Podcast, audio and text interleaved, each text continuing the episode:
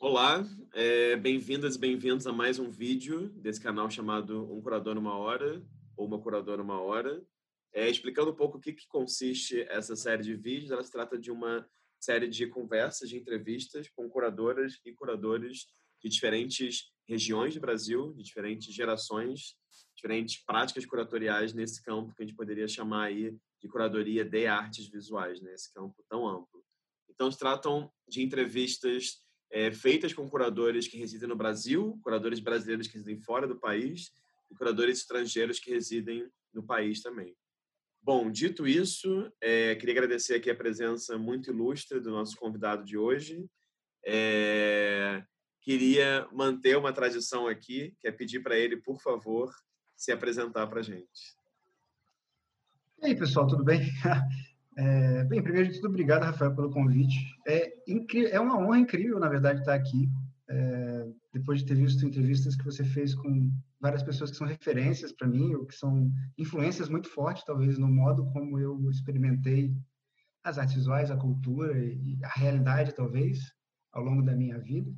É, meu nome é Gabriel Menotti, eu, eu trabalho como curador independente, e sempre me senti muito à vontade nesse, nessa posição, talvez porque eu nunca estive entre curadores, né?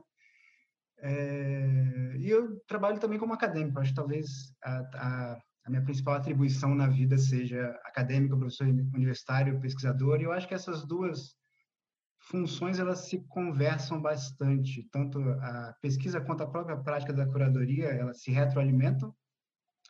Talvez o que seja mais excepcional aí seja o fato da curadoria estar tá muito presente nos meus métodos de pesquisa, que são ligados, por exemplo, a cinema e a mídia, e também no fato de que talvez muito da independência da minha curadoria ela está ligada à minha dependência institucional da academia no geral, né? É, tem também uma relação interessante aí até às vezes de tensão, às vezes de, de tentar abrir espaços não institucionais ou contra-institucionais dentro desse, desse lugar que é a academia. Eu acho que talvez seja uma, uma atividade a qual eu tenho me dedicado cada vez mais, especialmente trabalhando em torno do, do formato da conferência acadêmica, porque cada vez mais eu acabo sendo acadêmico. Ótimo, ótimo, maravilha. Gabriel, queria agradecer o tempo, disponibilidade e interesse também. Queria começar, como fiz com todas as entrevistas até agora, assim, que é conversar um pouco de um, de um começo, assim, porque é, queria te perguntar como é que se deu esse seu interesse pelo campo da, das imagens, vou falar assim, ou pelo campo das artes no geral, que nem todo mundo começou né, pelas artes visuais, tem quem se interesse inicialmente pela música, pelo cinema, enfim. Como eu sei que a gente vai falar bastante sobre vídeo e sobre cinema aqui também, eu fiquei curioso e intrigado em, em te perguntar se, se você tem essa relação com o cinema desde muito criança, desde adolescente, enfim, como é que se deu esse processo pré-universitário para você? Rapaz, pré-universitário, boa pergunta. Eu era uma pessoa mais literária antes de, de entrar na universidade, né? Eu acho que eu comecei a me envolver com imagem e movimento a partir da universidade. Eu fiz um curso de jornalismo e, por acaso, naquela época, o curso tinha acabado de receber uma, uma edição não linear, basicamente um computador com uma placa de captura, né? Ainda se usava muito VHS na época para produção, inclusive. E como você, na verdade, soube, e eu nem lembro como, é, eu era muito interessado em animação nessa época. Mas foi uma coisa que eu larguei muito rápido, porque dá um trabalho do cão fazer animação. É ridículo. Então, fora isso, eu também sempre gostei de coisas fantásticas e absurdas, e, e eu acho que, pelo menos no, no, do jeito como a coisa tá na minha cabeça, é, o, o que me fez transitar de um ponto para o outro, entre, digamos, consumidor de imagens e arte para o campo da curadoria e da produção, na verdade, foi terror japonês, que em algum momento foi também uma febre meio marginal, circulava muito pela internet e era um, um, espaço do qual eu estava muito próximo, que eu usava muito nessa época, redes de troca de arquivo. E foi um conteúdo que, por, por, por vias do destino, eu acabei compartilhando com as pessoas, não só pela internet, mas também por um cineclube que a gente formou na universidade nessa época. É, enfim. E eu falo isso mais para dizer que, no fim das contas, o meu interesse com o trabalho de imagem em movimento tem menos a ver com a imagem em si, ou com o tipo de imagem, com o gênero de imagem, com o formato ou com uma mídia, e mais com esses processos de troca. Né? No caso, talvez aí se suplementando, se complementando, a troca de arquivos na internet e o modo como a imagem existia na internet nessa época, que era meio faroeste ainda, sabe? Você chegava no site, você não sabia que site era aquele, você pegava um arquivo numa rede de, de troca e você não sabia se havia um arquivo correto. E, por outro lado, também essa prática cineclubista muito selvagem também, né? muito anárquica e tensa. É, é, como as pessoas do cineclube ainda eram todas estudantes e o público também era estudante, ninguém tinha exatamente uma formação cinéfila ou até mesmo em, teoria de cinema, em teoria crítica e, nada disso. Teoria crítica sim, né, porque vem na comunicação e nas artes, mas eu acho que não era uma universidade, a UFES, que tivesse uma tradição de estudos de imagem. A gente tinha, a gente apresentava as coisas no cineclube de uma maneira que não seria considerada a maneira correta por muitos cinéfilos. Então, acabava também tendo tensões por conta disso, tanto com o público quanto com eventuais realizadores. E, eu acho que meu interesse foi muito daí, então, dessa, menos, como eu disse, de imagens, gêneros, artistas específicos e mais de um modo de se relacionar com a imagem que foi me sugando. Uhum, uhum.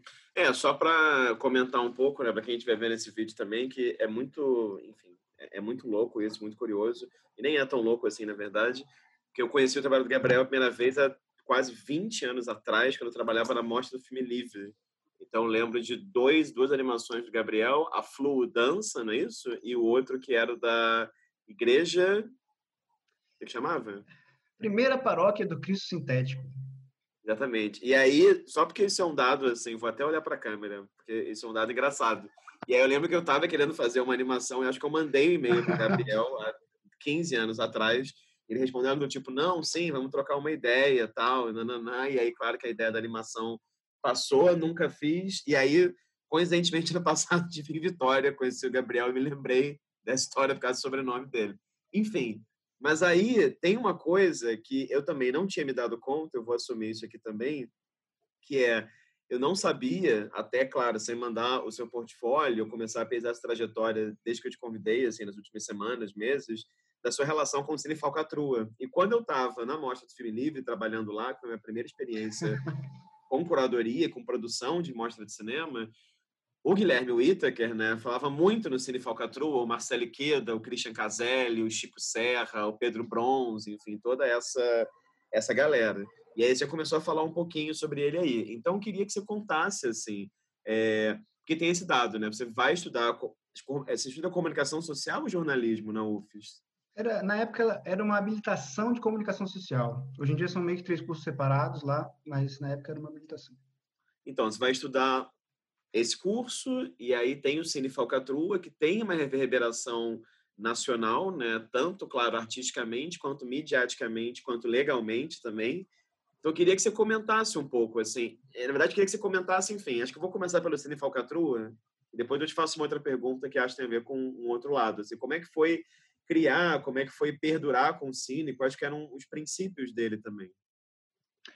É, não tinha princípios, né? Foi totalmente por acaso, foi totalmente aos tropeços. Eu acho que talvez seja a coisa mais legal dessa história para mim, pelo menos, e que também é uma coisa que me informa, me, me inspira a viver hoje em dia, que as coisas acontecem por acaso e às vezes coisas emergem, né? Como eu disse, na época eu era uma pessoa muito mais ligada em literatura, sei lá, cabala, e de repente processos de imagem me chamaram a atenção. É, segundo a lenda, na verdade foi uma confluência de fatores. Eu já escrevi sobre isso, mas é, o departamento de comunicação tinha acabado de receber projetores digitais que ligavam no computador e eles estavam sendo completamente subutilizados em aulas para passar PowerPoint. E nessa época, né, as pessoas trocavam arquivos pela internet, trocavam filmes pela internet, nem todo mundo. Eu estava trabalhando como monitor do laboratório de áudio nessa época e eu acabava usando a internet da UFS, que era muito mais rápido que a minha em casa, para poder também, eu e todo mundo, na verdade, né, para poder é, acessar arquivos e, e, como eu disse, era um suplemento interessante ao que a gente via em aulas, porque eram filmes que a gente não teria acesso de outra maneira. Né? Era eu, o Fernando Tonani, que era do centro acadêmico na época, eu acho, da comunicação, e o Hugo Reis, que é outro outro colega meu, que muito mais ligado ao cinema em si, né, e ao vídeo do que eu, e a gente tinha aquele material lá e nessa mesma época a, a ideia foi então vamos fazer um cineclube, vamos fazer um projeto de mostras com esse material, com esses equipamentos. E na mesma época teve uma ocupação num outro prédio da da UFES, que era um teatro que já foi um cineclube tradicional e que já teve uma representação no movimento cineclubista brasileiro nos anos 70, o Cine Metrópolis, em que iam transformar ele num prédio de aulas. Então, os estudantes ocuparam, esse, uma outra galera, da psicologia e das artes, principalmente, ocuparam esse prédio e estavam tentando fazer uma programação lá para manter o lugar vivo, para poder, sei lá, ou manter ele como um teatro, ou é, levantar uma outra bandeira que era muito importante na época, que era a moradia estudantil na UFES, que é uma coisa que não uhum. existe ainda. E as coisas meio que confluíram aí. Vamos fazer então um cineclube lá na, na, ocupação, porque na ocupação também estavam usando a, a internet da UFS para baixar filme e estavam meio que organizando algumas sessões é, informais, usando um monitor de 15 polegadas, né, o pessoal ver as coisas. E acho que chegou a acontecer uma ou duas sessões lá, junto com um outro, um outro grupo mais sério de estudos cinematográficos da comunicação, que também seguiu o caminho dele, o GRAVE, e eu acho que na segunda sessão, assim, já não deu mais para acontecer, porque a ocupação foi, foi, foi debandada, sabe? a reitoria fechou o prédio e acabou tudo, e, e por conta disso, o Cineclube meio que virou nômade. As pessoas começaram a perder a fé no Cineclube, e é por isso que ele ganhou esse apelido de falcatrua. Não foi o um nome dado pelo próprio Cineclube, a gente tinha um nome mais sério, que era Videoclube Digital Metrópolis, Metrópolis sendo esse antigo Cineclube da UFS. É, e foi isso, foi um, um projeto meio, meio esquisito, né, de, de tentar fazer essas projeções usando arquivos de internet, às vezes a gente mesmo fazia legendas para poder mostrar os filmes. Teve uma coisa interessante, porque na época estava rolando, isso é 2003, 2004, estava rolando toda a o boom da cultura livre, especialmente impulsionado no Brasil pela essa conexão Gilberto Gil no Ministério da Cultura, é, FGV com Ronaldo Lemos e todo um, movimento em torno ali é, dessas ideias de cultura livre que surgiram talvez Fórum Social Mundial, Acabamento da Juventude alguns anos antes. Então o Falcatron foi meio que jogado nessa, nessa, nesse bolo assim também, né? E acho que muitas das questões que a gente levantava e tratava e muito do modo como a gente havia, agia tinha a ver com isso, né? Essa coisa de vamos democratizar as coisas, vamos vamos ver as coisas, vamos como é que a, a internet, como é que os meios digitais podem transformar eh, essas dinâmicas de, de mostração, de, de, compartilhamento, de imagem, um, um termo muito amplo, né? Como é que isso transforma efetivamente o cinema? Porque, por outro lado, o que se via na época, e talvez seja isso que tenha me também levado para esse lado da academia, é que tinha uma discussão sobre cinema digital que estava focada na ideia de fim do filme e como isso uhum. muda as características da imagem. Só que, no fim das contas, tendo um cineclube assim, que era tipo um monte de moleque com um computador e um, um projetor emprestado, e você percebe que você consegue passar filmes muito antes que o cinema da, da sua cidade, né? Vitória é uma cidade que sempre recebeu filmes estáticos, pelo menos na época. É, você percebe que, na verdade, o digital, as mídias digitais, elas, elas podem transformar o cinema de maneiras muito mais extraordinárias do que simplesmente a imagem antes era filme agora é bits, é pixels, e isso é sei lá, é, faz a imagem perder qualidade, né? Então, essas duas coisas estão um pouco amarradas, eu acho. Né? Essa outra compreensão do cinema que é dada pelo lugar do projecionista, do cineclubista e, na minha opinião, do curador, e também uma outra compreensão do mundo da arte, né? Dos sistemas de arte, dos sistemas de circulação, da visual, e essa, esse processo, talvez, de disseminar cultura, muitas aspas aí, a partir de mudanças no, no contexto geral de socio-tecnológico que estavam meio que sincronizando no mundo, no Brasil no mundo inteiro, né? Mas uhum. foi um lugar que eu acho que o próprio Falcatrua nunca se sentiu completamente confortável. Uhum, uhum.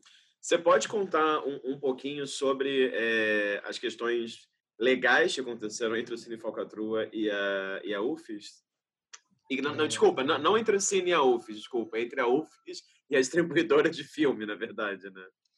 Mas teve entre a UFES também, né? Porque em algum momento é, o Cineclube foi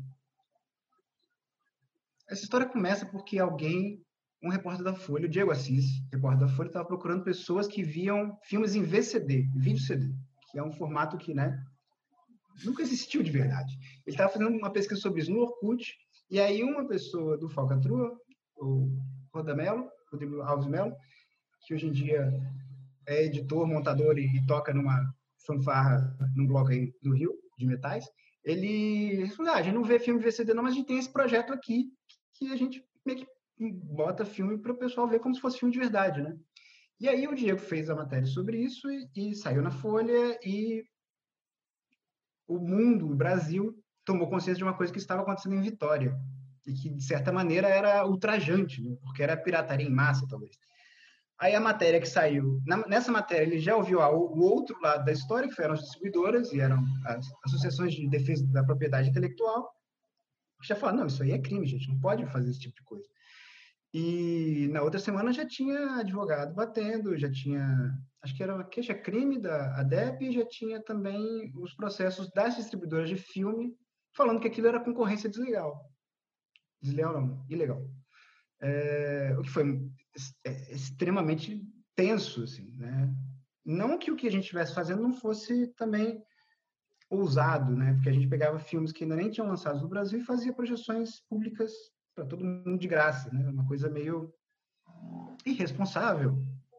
Mas é, é, é um choque interessante você estar tá lá sendo estudante e tentando fazer suas coisas e com esse projeto paralelo e de repente, pá, olha só, você está sendo processado, vai na polícia, presta depoimento. E acho que essa experiência também para mim foi uma experiência de curadoria, sabe? Isso. E na época, é claro, a UFES, os processos não eram exatamente sobre os alunos e o professor envolvido, que era o nosso laranja, o Alexandre Kurtz, era sobre a UFES. Mas a UFES, uma parte da UFES, queria jogar a gente para os leões. E, e, o que implicava, os alunos respondem por isso e os alunos também respondem junto à própria universidade. Né?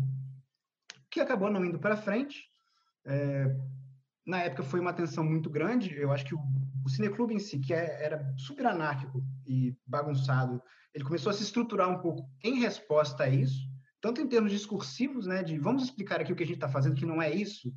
Uhum. E eu acho que nessa, nessa época tem uma intensificação dessas conversas com outros, com outros movimentos e outros, outras pessoas que estavam pensando nisso. Acho que Outras pessoas no Falcatrua eram mais ligadas na, na, área de cultura livre. O Gustavo Coutinho, por exemplo, que hoje em dia é psicólogo, ele, ele era muito mais levantava muito mais essa bandeira. Mas eu acho que é, de certa maneira foi um momento de transição que teve dois fatores exógenos muito fortes. Um foi esse esses processos legais que meio que catalisaram muito mais a atenção, o pessoal do Filme Livre, o Guilherme Witter, que é o Marcelo Queda, com certeza só ouviram falar do Cineclube por causa disso, né? Senão a gente seria um grupo em Vitória que está lá se divertindo e fazendo umas sessões de filme, amarradão. Uh, o que é interessante também como modo de expandir essa conversa, né? Mas na mesma época que aconteceu isso, que a gente estava tentando se encontrar no mundo, né? Porque a própria associação de cineclubes adorava o fato de que existiam jovens interessados em cineclubismo, mas para eles, arquivo digital não era cineclube. Cineclube, isso é 2005, cara. Tinha que ser filme 16 milímetros. E era um ponto de tensão também, né? Porque a gente não se encontrava e nessa onda a gente acabou também entrando no Rumos Itaú Cultural, artes visuais, meio como um coletivo. Né? Então, esses dois fatores exógenos promovem uma transformação esquisita no, no cineclube, né? Que é, institucionalmente passa a ser rejeitado cada vez mais pela UFES, ainda que ele esteja lá e era um projeto de extensão aceito né, e registrado. As pessoas que não queriam tomar processo, elas se afastam, então você começa a ter uma separação muito maior entre quem organiza isso aqui e quem está ali só para ver as coisas mesmo. E essa galera que organiza meio que tenta se estruturar e acaba caindo e, e se apresentando, se figurando como um coletivo, né, que também era um, um, um, formato de trabalho muito forte na época, muito interessante. O Falcatrua, de certa maneira, tentou conversar com redes de coletivos, mas também, estando em Vitória, não era algo que era tão simples de acontecer. Não, enfim, você falou coisas interessantíssimas é, e fez também ter uma nostalgia muito doida, porque eu lembro exatamente, assim, porque o que acontece? Entre... Eu, eu trabalhei na Mostra Filme Livre entre 2004 e 2000 e 2009, 2010 até, eu acho, trabalhava lá. E, o Guilherme era parte da ABD, então eu lembro, assim, muito, da, eu lembro, não lembro exatamente do dia, claro, mas lembro do momento Cine Falcatrua virou um tópico. E eu lembro também, já que você falou isso, que acho que vai ser importante na nossa fala, né, sobre essa questão do lugar que o digital tinha ali em 2005 e essa ideia do fim do filme. Eu trabalhava não só no Filme Livre, mas também no Festival Brasileiro de Cinema Universitário, com a Flávia Cândida, com o Guilherme Tristão, enfim, Eduardo Cerveira. Então, eu lembro que nesse momento era o momento que justamente o Festival Universitário quebrou, tinha mais competitiva de curtas e mais competitiva de vídeos. E aí eles quebraram isso. Eu nunca esqueço. Que, e aí foi quando eu fiz curadoria a primeira vez, assim. Quando a gente teve que selecionar e misturar pela primeira vez na história do festival o que era película com o que era vídeo. E aí tinha uma discussão hierárquica bizarra do que era mais importante. Enfim, tô falando isso tudo porque acho que vai ser importante para nossa conversa, assim, é, é interessante isso tudo. Agora, eu queria fazer uma pergunta, é, Gabriel, que você tocou aí um pouco de, de leve, mas eu queria que você falasse um pouco mais sobre isso, porque eu já entrevistei uma pessoa aqui que atua no Espírito Santo, que é a Ananda, mas a Ananda não é nascida no Espírito Santo, né? Você é nascido no Espírito Santo, você fez a graduação lá, tocava o Cine Falcatrua lá, fez dezenas de projetos lá, dava aula na Federal do Espírito Santo até pouco tempo, né? Enfim, mas tem orientandos, é vinculado à universidade de certa forma. Queria que você comentasse um pouco sobre esse lugar, assim, porque ouvindo ou lendo sobre Cine Falcatrua, muitas vezes algumas coisas na internet falam, dão a entender que o, o Cine Falcatrua também existiu dessa forma devido ao circuito do cinema em Vitória, né? Então era uma forma de você, sei lá, ver o Kill Bill antes, sem ter que esperar passar pelo, por São Paulo e o Rio e chegar lá depois. Então, eu queria que você comentasse um pouco, assim, dessa... Como que você enxerga essa cena do Espírito Santo, as várias cenas, e como é que é esse, esse lugar para você, né? Eu acho legal, eu gosto. Eu gosto de Vitória, né? É meio low profile, mas tem muitas coisas interessantes. Eu acho que tem uma... Inclusive, hoje em dia, uma cena cultural cada vez mais forte, mais estruturada por uma série de fatores que talvez a gente possa conversar depois. Na época, nessa época de falcatrua, eu era muito frustrado, na verdade, por causa de uma falta de plataformas críticas, instâncias críticas, não havia conversas, né? Existia, sempre existia desde aquela época, acho que existe um pouco um fantasma que é da o paradigma da panela de barro, né, do, do siri na panela, que toda vez que um capixaba tenta sair da panela, ele é puxado para baixo pelo outro siri é, que eu acho que ainda tem um certo, uma, um certo ranço disso, e ainda que existisse isso, não existia realmente nenhum tipo de conversa sobre o que estava sendo produzido culturalmente. É, era uma coisa que eu sentia muito mais nessa época aí, também em relação à, à cena de música eletrônica no estado, né, que é, esses projetos de animação estavam um pouco ligados a isso, né? além da, das animações tinha um blog também que era um blog meio de crítica cultural sob pseudônimo. É, e eu acho que isso também melhorou muito, embora esteja muito aquém do, do que possa estar aí. Eu acho que a, o Espírito Santo teria muito a amadurecer se incorporasse mecanismos críticos e refletisse mais sobre o que, que ele está fazendo. É, e talvez o problema, o segundo, a segunda questão, o segundo parâmetro aí, seja que ele seja completamente isolado. Né? É, ele está ali à sombra Rio-São Paulo e Minas Gerais, Bahia, né? ele está cercado por todos os lados de potências culturais enormes, tanto em termos de tradição e vernáculo, quanto em termos de produção quase industrial, né, de, de indústria cultural.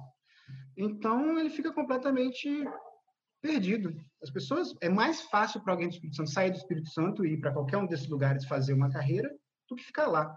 Hoje em dia isso está mudando, eu acho que essa é uma das grandes diferenças, mas sei lá, a gente pode pegar o grande exemplo aí que é Roberto Carlos, que foi para foi para o Rio, eu acho, né, de Cachoeiro, enfim.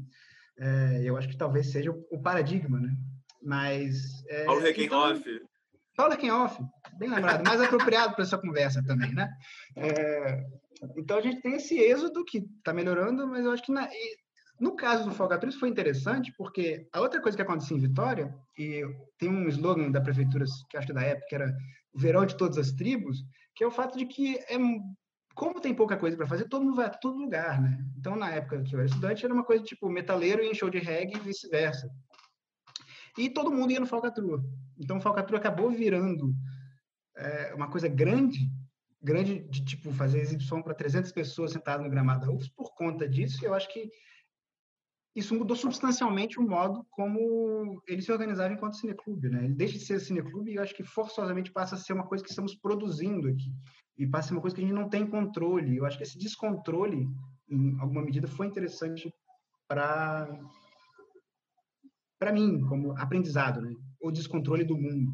É, mas obviamente as pessoas, essas 300 pessoas iam lá para ver coisas que elas não podiam ver no cinema só ia chegar daqui a dois meses. Né? É, já existia toda a mecânica do marketing atiçando as pessoas, mas na época o cinema, até o cinemão era muito baseado ainda nessa nessa promessa que era meio que sustentada pelas janelas, né? oh, você vai ver isso daqui a pouco, espera aí, né? É... Mas ao mesmo tempo a gente era muito agnóstico em termos de programação. Não eram tinha pessoas que queriam só ver filmes alternativos, tinha pessoas que queriam só furar o olho do cinemão e e eu queria mostrar cinema japonês, sei lá, e, e animações. Então, essa coisa da, da imagem, novamente, acaba sendo secundária à experiência que as pessoas iam ter daquele, daquele momento ali, né? Virou meio que um hábito para as pessoas uhum. também. Acho que isso acontece muito em Vitória. Ou acontecia talvez mais, né? Tinha o jazz na curva da Jurema, que ia, novamente, verão de todas as tribos. Não ia só quem gostava de jazz, ia uma outra galera, né? Uhum. uhum. Agora, tem uma coisa que me chama a atenção na sua trajetória, e enfim, e aí, claro, dentro do Falcatrua e depois de maneira mais é, independente também, que é, e aí você falou isso aí algumas vezes, sobre essa ideia do compartilhamento de arquivos na internet, você falou da música eletrônica também, mas me parece, talvez pareça óbvio dizer isso para uma pessoa que trabalha com curadoria, mas não, não acho que seja. Mas me parece que muito do seu, dos seus projetos e da sua produção como escritor também, como professor, me parece não, isso é um fato, diz muito, gira muito em torno do desejo e do tesão da reflexão filosófica sobre o ato de mostrar coisas, né? Sobre o ato de mostrar os filmes, por exemplo. Né? É, os filmes ou outras coisas, né? Que a gente vai falar depois de internet, enfim, o que é um filme, enfim, não vou entrar nessa discussão é, teórica assim, não. Mas, por exemplo, nos anos seguintes, ao começo da Falcatrua, pelo que está no seu portfólio, pelo que eu pesquisei também, você organiza uma série de outros, não sei nem qual é o melhor termo, exposições, eventos, situações, sessões, em que você nunca está, é, eu falo isso como alguém que trabalhou com o festival de cinema, né, mostrando o audiovisual de uma forma clássica, né? Enfim, você está muito para além, pegando aqui, brincando com o título da, do seu mestrado, né? Você está muito para além da sala escura, né? Então, por exemplo, tem o é, Low Resolution Film Festival, tem o Shortcuts, tem o Festival Dispositivo, né, no Passo das Artes em São Paulo, como parte da temporada dos projetos, e aí sim, né, com o Cine Falcatrua, e aí, enfim, fazendo um arco, né, tem o Generativa Outdoor, tem o Tape Deck na Bienal de São Paulo, enfim, são situações muito diferentes, assim. Queria que você falasse um pouco, para a gente começar a tocar nesse projeto, se você quiser pegar algum deles, assim, pensar especificamente, que você falasse um pouco sobre essa relação nos seus projetos, e aí citando de novo também seu mestrado é, na PUC de São Paulo, entre o cinema e o VJ, né? entre o curador de cinema no sentido mais clássico, alguém que escolhe os filmes, que pensa uma sequência, que pensa um horário e compartilha, né? e alguém que está ali, é, de certa maneira, jogando com esse lugar do VJ e pensando maneiras não convencionais ou não óbvias, né? não lineares, digamos assim, de mostrar é, vídeo, por exemplo. Eu acho só engraçado que, como eu te mandei o negócio em inglês, o portfólio em inglês, os, os títulos são meio bestas, né? É, os títulos em português, na verdade, são bem melhores. Um é o Festival de Baixa Resolução, e o segundo que você falou, Shortcuts, na verdade, o nome dele é Corta Curtas, que era uma piada na época com o portal Porta Curtas da, da Petrobras, foi um dos primeiros lugares na internet para ver filmes brasileiros. Né? Uhum. É, alguns desses projetos, até 2008, na verdade, eles foram realizados dentro do contexto do Falcatrua. E eu acho que eles acontecem, já aconteciam antes, mas eles acontecem muito como uma forma também do Falcatrua se localizar nesse novo campo que ele passou a, a frequentar, que era meio que o campo das artes. Né? E o Falcatrua, ele tinha várias formas da gente entender ele. Uma era banda de cinema, ser uma banda de cinema, sabe? É, mas tinha um, um pouco essa coisa de não de fazer cinema, mas não fazer filmes. É, talvez pensando que essas instâncias curatoriais elas também têm uma capacidade expressiva e produtiva. E eu acho que a ideia de pegar o festival, a mostra ou a projeção como um gênero de arte, nesse caso, né, é, foi uma solução que a gente teve para poder ocupar esses espaços mais, mais das artes. E também, pensando por um lado mais positivo, de extrapolar é, um certo, uma certa dimensão experimental que já existiam nas, nas projeções regulares que a gente fazia. Né? O Festival de Paz de Resolução, por exemplo, ele aconteceu antes de qualquer envolvimento direto da gente com as artes, mesmo, né? um circuito de artes, várias aspas, muitas aspas. É, e foi, na verdade, uma tentativa que a gente fez, a segunda, na verdade, né? de, de estabelecer um diálogo com o Festival de Cinema de Vitória que acontecia na época. O Festival de Cinema de Vitória estava acontecendo no, no Glória, no Teatro Glória, que era um teatro de 100 lugares, mil lugares na época, né? E, e com, com, convidados estrangeiros e tudo mais. Estrangeiros não, da Globo, gente da Globo apresentando as sessões e tudo mais. E o Festival de Baixa Resolução tentou ser, por um lado, uma resposta a isso, uma conversa com isso, e uma tentativa de chamar a atenção da produção de vídeos na internet que a gente não via sendo considerada dentro da discussão de cinema e, e mídias visuais né, e audiovisuais. E na época, isso é 2004, 2005, talvez, é, era basicamente animação em flash, né? não tinha YouTube. O YouTube tinha acabado de ser lançado, mas ninguém usava. Então, tinha uma coisa de tentar entender e coletar esse tipo de produção, que estava completamente sob o radar, né? ninguém prestava atenção nela, mas também de tentar articular a mostra de filme, a mostra audiovisual, com o modo como o audiovisual circulava na internet. Né? Então, a gente inventou algumas, alguns dispositivos para dar conta disso, ou talvez para tensionar ou para experimentar com isso, né? Um deles é que, assim como na internet as coisas não tinham nenhuma autoria atribuída, é, você não precisava ser autor do vídeo para enviar para o festival. Você meio que tomava responsabilidade sobre o vídeo, né? E é claro que isso, a princípio, é uma bobagem, mas ficava um pouco mais tensionado quando, você, quando a gente tinha um prêmio, né, que era um, um gradado de cerveja. Então, é, acaba sendo uma forma também de brigar, brincar um pouco com o que, que pode ser considerado autoria nessa nova condição digital em rede. Né? E, obviamente, além desses dispositivos, tem um pouco essa possibilidade de você ver uma coisa que você vê numa telinha de computador baixíssima resolução numa tela grande. Isso altera substancialmente o modo como você vê aqui. Alguns filmes não foram pensados e não foram feitos para ser vistos numa tela grande. Mas essa experiência também é interessante, né? O Corta Curtas, por outro lado, foi o festival que a gente pensou para se adequar ao Rumos, né? E a gente pensou num festival que tem algumas camadas aí, né?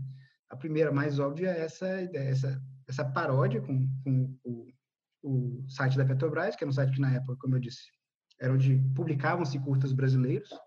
Isso ainda também antes do YouTube, era uma iniciativa super legal, na verdade. E a ideia desse festival foi um pouco capitalizar em cima desse fato de que a gente tinha sido selecionado por rumos. A gente pensou, como é que a gente pode fazer isso aqui virar outra coisa? É... E aí uma ideia foi, vamos fazer uma amostra e vamos abri-la completamente. Todo mundo que mandar está dentro da amostra. E, obviamente, se é um cineclube em Vitória fazendo isso, ninguém vai mandar nada. Agora, é uma coisa dentro do Itaú Cultural. A gente um pouco usou esse chamariz para poder divulgar e para poder atrair mais participantes. Só que aí tem o segundo lado da a outra dimensão do projeto, que era o fato de que nenhuma, nenhum filme, nenhuma obra selecionada, e não tinha restrição nenhuma, né? era de tempo, de, de duração, de ano, formato, nada. Mas, enfim, nenhuma obra selecionada ela necessariamente seria exibida e, se fosse exibida, não necessariamente seria exibida na, do modo como ela foi montada, finalizada pelo seu autor. O projecionista, isso estava no nosso regulamento, teria completo controle sobre o modo como essas obras seriam reproduzidas. E era por chamar corta-curtas, né? A ideia de cortar e recortar e reconfigurar o filme era inerente à coisa. E, obviamente, muita gente mandou achando que massa, que legal, cultura colaborativa, cultura livre. Era uma reação possível. E a outra são pessoas que mandaram, seduzidas talvez por essa coisa de, oba, vou exibir meu filme no Itaú, sem ler as, as letras miúdas. E os filmes dessas pessoas foram meio que sequestrados pela duração do, do festival. Né? E foi o festival que rodou meio que ah, as itinerâncias do Russo também. Então tinha um pouco esse lado perverso do projeto, de mostrar que, ao mesmo tempo que a pirataria é interessante, porque ela pode talvez produzir autonomia e, e emancipação, ela, na verdade, não tem uma moralidade própria na pirataria, né? Ela pode ser usada para qualquer coisa. E não tem por que a gente que está aqui, um bando de garoto, fazendo essas sessões, também sermos ícones de nada, né? Ou, ou necessariamente esses, exemplos do Cine Falcatrua como um bom exemplo de alguma coisa, não, não tem porquê, na verdade, isso acontecer. Né? Todas essas tecnologias podem ser usadas para o bem e para o mal, enfim. Então, essa outra tensão com os autores e com a própria autoria também estava inerente no projeto.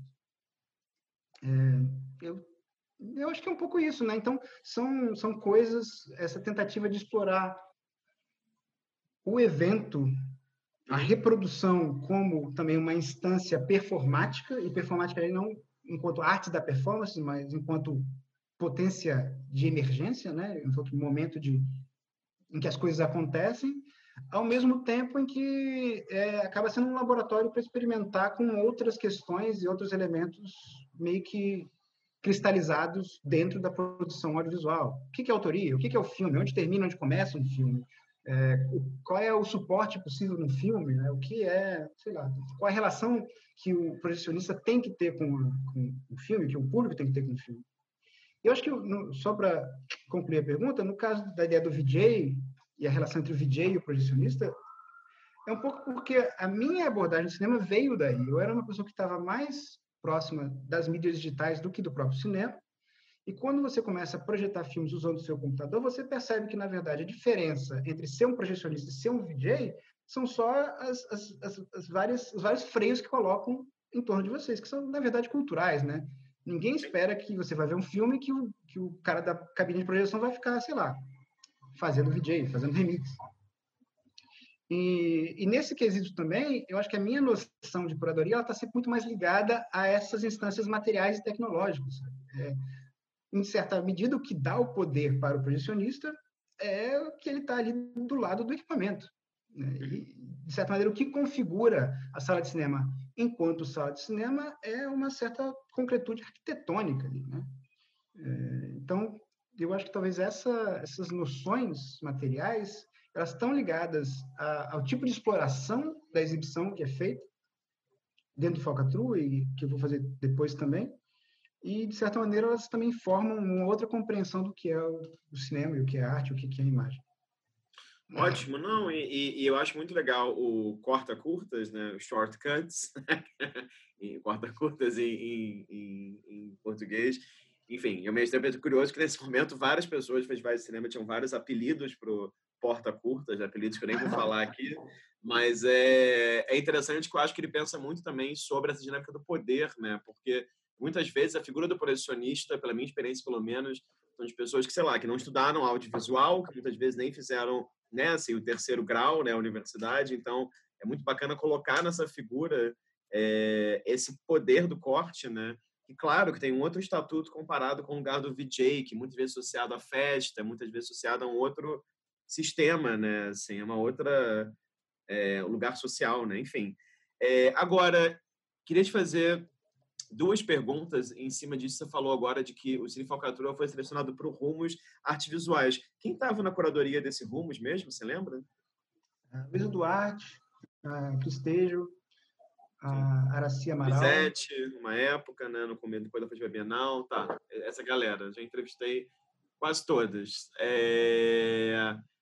Queria fazer uma pergunta justamente sobre isso, então. Como é que foi, como é que é para você eu não quero parecer muito binário na minha fala, mas eu serei binário, essa relação entre cinema barra artes visuais, né? Então, assim, como é que se dá esse lugar para você, se você vê uma diferença entre os dois? E falo isso por quê? Porque mesmo nesse projeto, né, muitas vezes quando eu comecei a listar curadores e curadoras, eu pensei, não, eu vou trabalhar com pessoas das artes visuais, né?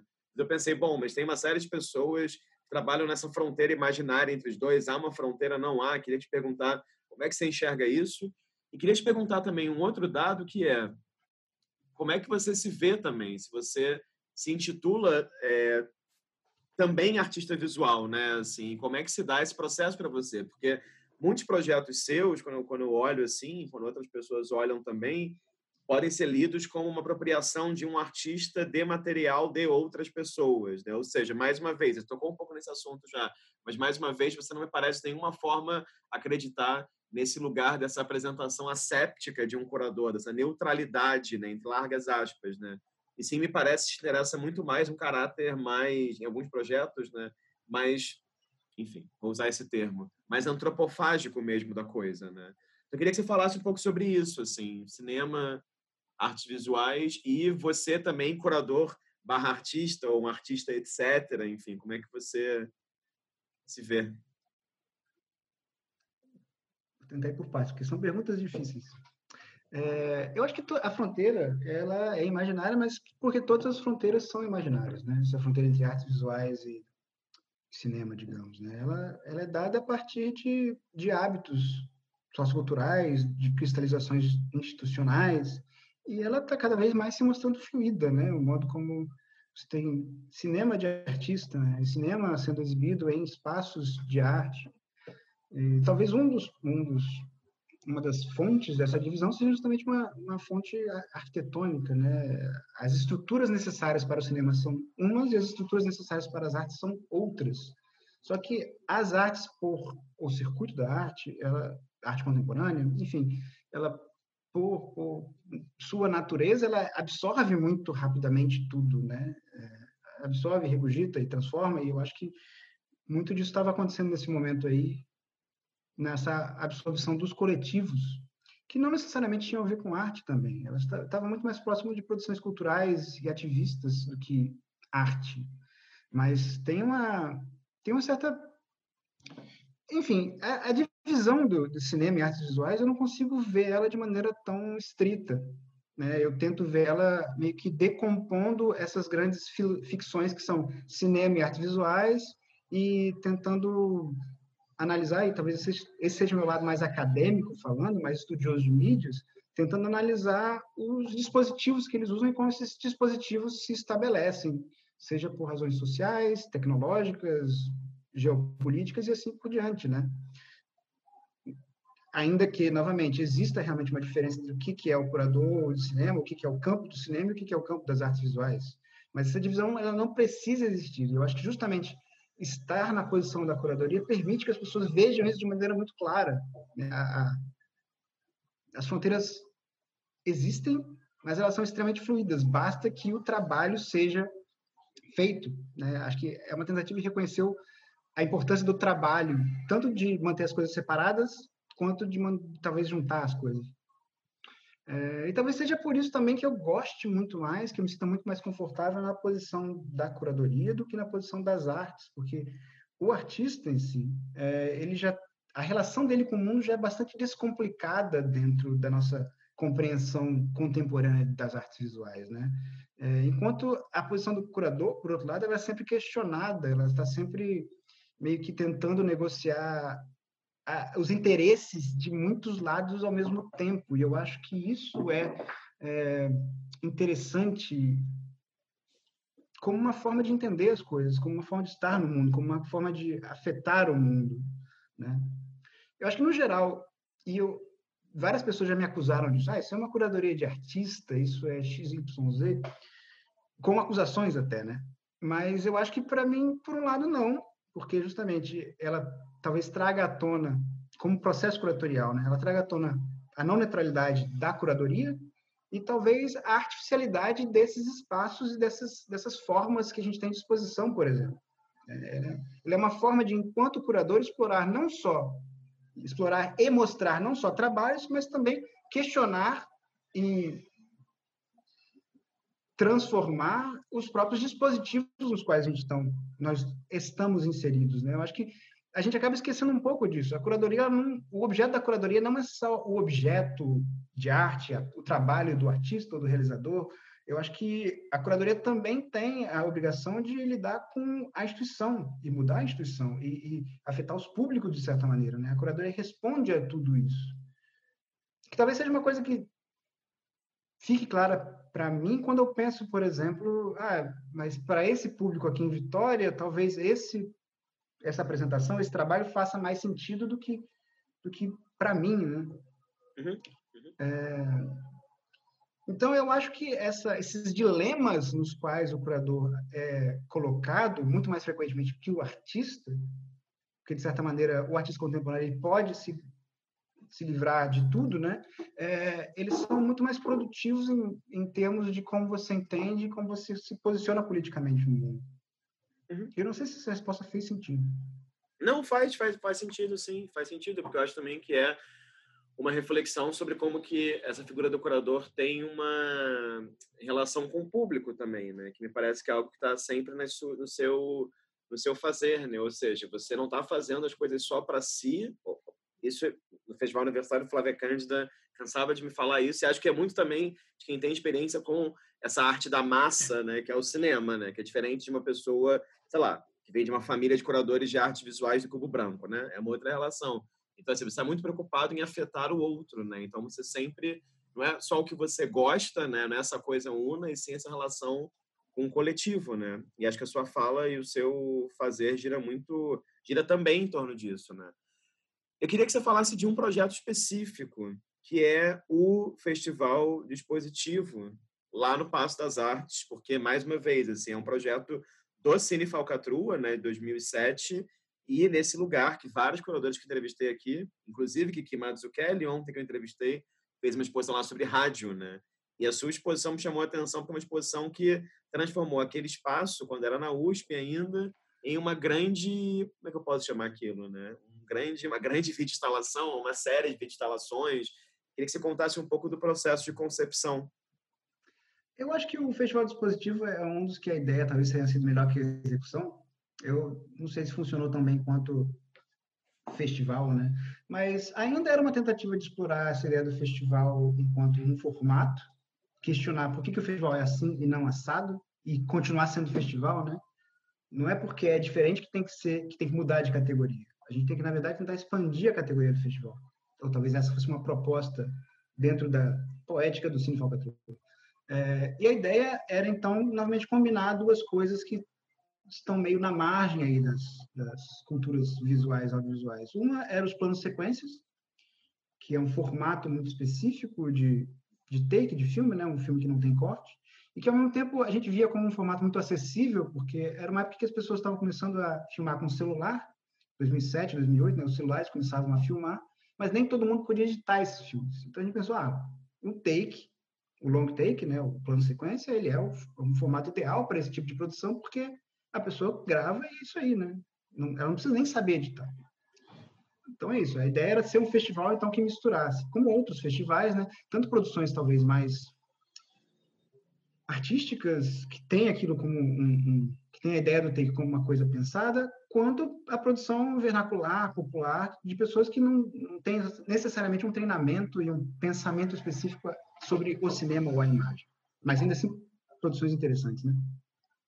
E a ideia era combinar um pouco esse gênero, muito específico, com um outro formato de exibição, que seria essa espacialização dos programas de exibição. Então, teriam cinco projetores no espaço e todos eles, cada um deles passando um, do, um desses programas é, de filmes selecionados automaticamente, em, em loop sincronicamente, né? E aí a ideia era, era, também, talvez, compartilhar um pouco desse poder de edição com o público que podia navegar de um para o outro livremente. Né? Ah, ver aqui. Então, o, outro, o modelo mental que a gente tinha para isso era a ideia de um cinema de banco de dados espacial. Né?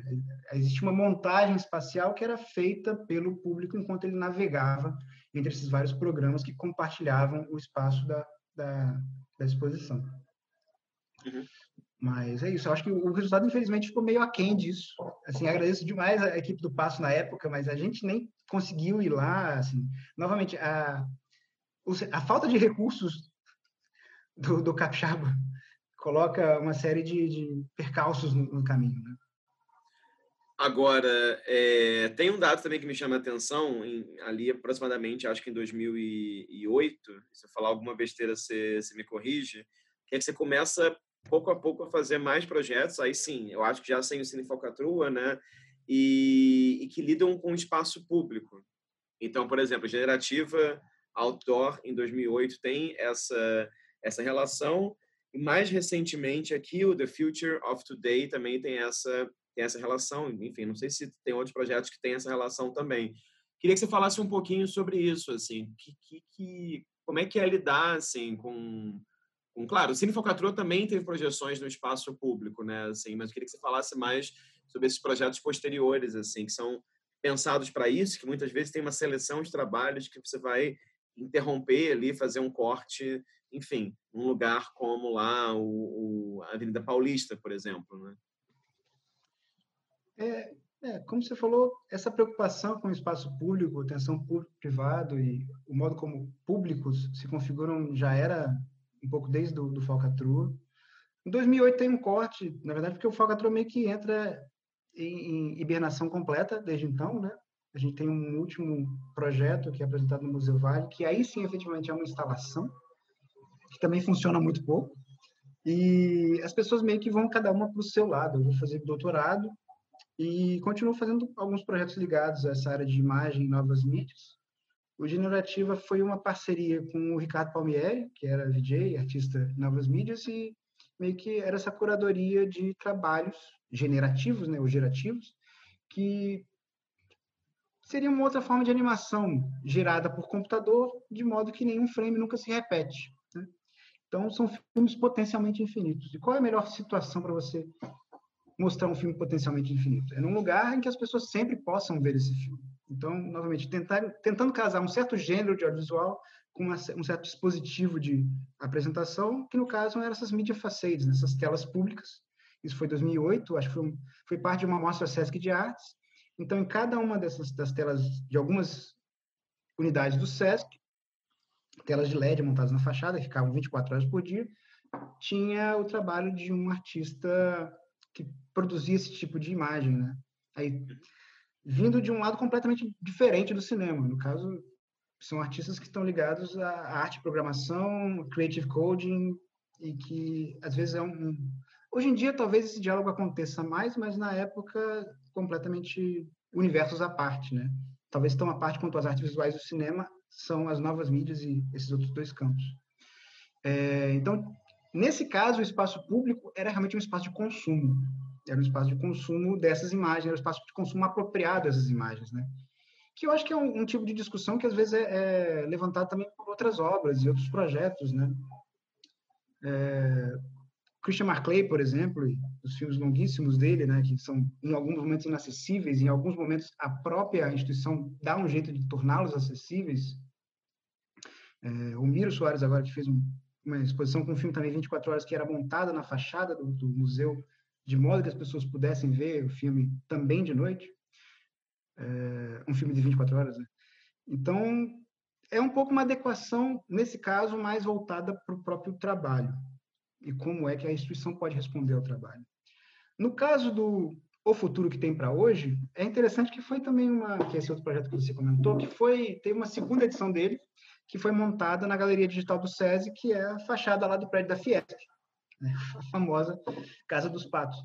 E, na verdade, é uma segunda edição do projeto. A primeira edição foi no Instagram, foi em Stories do Instagram, é, e era uma mostra que também explorava um outro tipo de imagem em movimento, que eram as stories do Instagram, que tem por característica, tem duas características que eu acho bem marcantes nela. Um é o fato de serem temporárias, elas se desfazem, elas se apagam, né? então você tem que ver naquele momento, não vê mais. E também o fato de que elas se intrometem no seu feed, né? Você está vendo uma coisa lá e de repente está vendo outra e esse, esse embaralhamento de fontes sempre me interessou muito, né? Porque talvez ela confunda a noção de autoria e a própria experiência, a separação entre uma coisa e outra. E essa, essa original, que foi uma exposição para stories do Instagram, tinha sete artistas, que cada um deles produzia stories para um dia da semana. É, eu estou com medo de falar, porque eu não vou lembrar todo mundo. Mas teve a Mariana Paraíso, a Ilha Lourenço, Maria Isabel Labim, o Negócio Automático.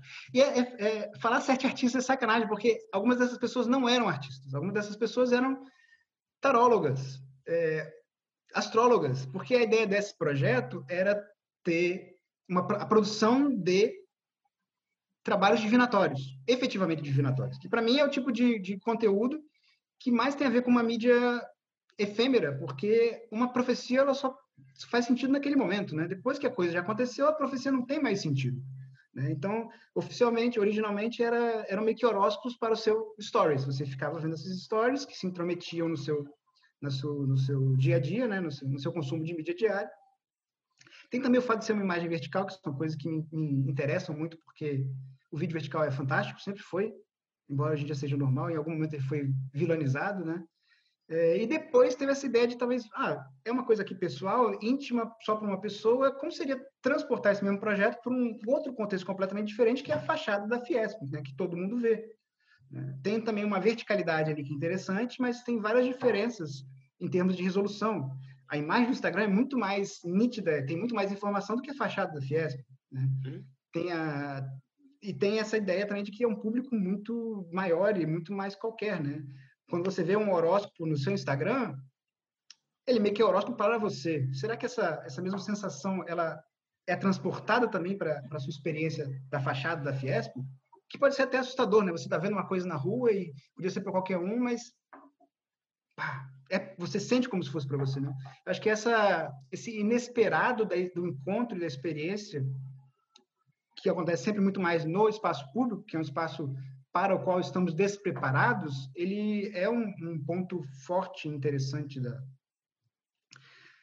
dos meus interesses curatoriais, talvez. Porque talvez seja uma coisa muito muito forte na minha vida, né? De repente tá andando na rua e pá, ver uma coisa que é inesperada. Eu não esperava isso. E, maravilha. O mundo é grande e é bom. Uhum, uhum. É, e também parece ter a ver com o interesse seu que não diz respeito só àquelas imagens que são institucionalizadas enquanto arte, né? E sim imagens das mais diversas formas. É, mas já que você falou aí sobre o, o, doutorado, né? Eu acho que, claro, assim, como você já falou no começo também, sua relação com a universidade, acho que é inegável também, enfim, tem várias perguntas que quero fazer ainda, mas é inegável te perguntar a respeito disso. Queria que você falasse sobre os seus doutorados, né, no plural, é, esse sobre curadoria autoral na PUC de São Paulo e esse sobre Movie Cinema Rearrangements of the Apparatus in Contemporary Movie Circulation, viu? Estamos aqui treinando o, o, o inglês. E me parece interessante que os dois dialogam com uma outra experiência sua curatorial, que é o Distâncias Negadas. Né? Inclusive, achei muito bacana que você, até no momento das teses, tem o link do Vimeo com a ordem da, da, da programação que você fez. E me pareceu. E aí, enfim, queria que você falasse sobre as teses e distâncias negadas e queria que você falasse sobre uma outra coisa que eu acho que é muito peculiar na sua escrita, na sua trajetória acadêmica, e é uma coisa que nos, nesse momento do isolamento social eu comecei a me interessar também individualmente, que é, me parece que, deixa eu pensar como é que eu falo isso, quando você escreve, é muito interessante para você ter uma escrita que dialoga com um projeto que você já fez ou que está fazendo no momento. Ou seja, não, você não me parece se colocar nesse lugar do teórico da imagem, né, no sentido assim filosófico exclusivamente, e sim de alguém que está ali fazendo um monte de coisa que esse fazer já é teoria também e que a sua escrita vai se refletir nesse processo criativo desse fazer, né?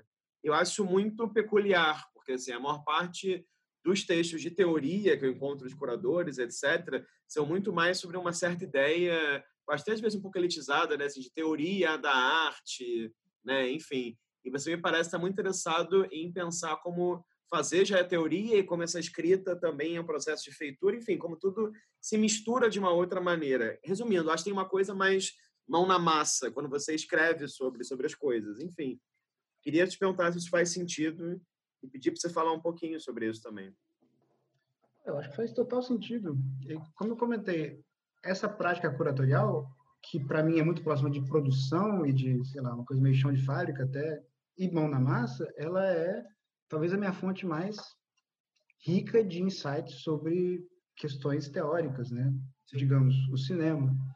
É, foi uma coisa que aconteceu meio por acaso, mas eu acho que a posição do curador é uma posição muito confortável enquanto para se assumir enquanto corpo situado em processos técnicos, sociais e institucionais e a partir daí ganhar uma outra compreensão do mundo, das coisas, da realidade, que costuma ser negada ao cientista, cientista moderno, universal, nossas formas modernas de compreender o mundo, por conta do tipo de universalização do trabalho científico, que se espera do trabalho científico, né? ainda muito calcada essa divisão entre sujeito e objeto. Né? O sujeito que vê, o objeto que é analisado, e essa visão de tudo a partir de lugar nenhum, né? Que, enfim, já foi mais do que criticada por pós-estruturalismos e processos decoloniais, enfim.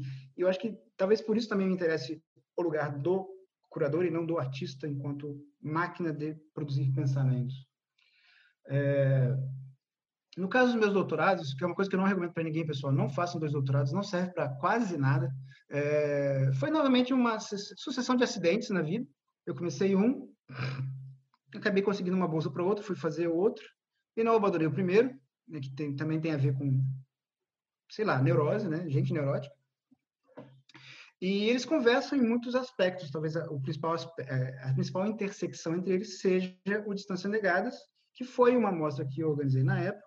A princípio, uma curadoria bem tradicional, mas que eu aproveito para refletir como um, um, processo também material de, do modo como o cinema se reorganiza em relação a outras práticas de imagem e de arte. Talvez até voltando à pergunta que você fez um pouco antes, né? É, então os dois, os dois, as duas teses meio que têm esse como um ponto comum. As duas falam da mostra. Uma delas é sobre uma noção muito vaga do que, a curadoria pode inventar, né? A ideia de curadoria como autoria, que eu acho que é um tema que estava muito em moda na época também.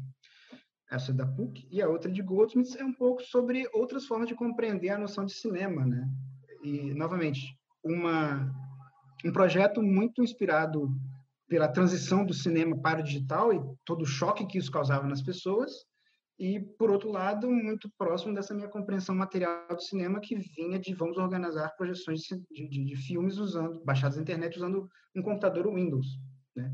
E, nesse sentido, essa outra tese pesquisa um pouco como é que a própria noção de meio e de suporte ela é performativa. O meio ele não é um, um fundo material estável a partir do qual a gente produz informação. Ele é, em si, constituinte da informação. Né?